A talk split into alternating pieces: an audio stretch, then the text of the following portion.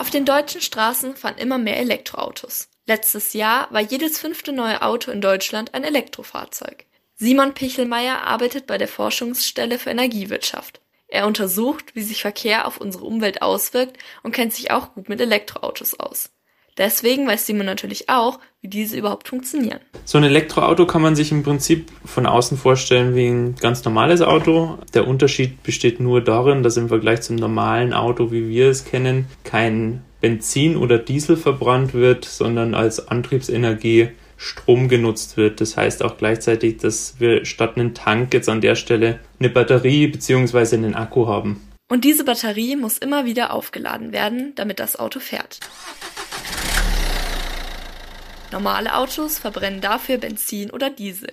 Sie verschmutzen dadurch unsere Luft. Beim Elektroauto entstehen keine Schadstoffe, wenn es fährt. Und es gibt noch mehr Vorteile. Die Vorteile eines Elektroautos sind neben der Tatsache, dass eben direkt am Fahrzeug keine Schadstoffe entstehen, dass sie wesentlich leiser sind, dass man sie, sofern man eine entsprechende Lademöglichkeit daheim hat, auch daheim laden kann und dementsprechend nicht an die Tankstelle fahren muss. Aber es muss trotzdem wieder aufgeladen werden. Das passiert auch mit Strom. Und wenn die Lademöglichkeit zu Hause fehlt und die Elektroautos in Zukunft immer mehr werden, dann reichen unsere Ladesäulen in München bald nicht mehr aus.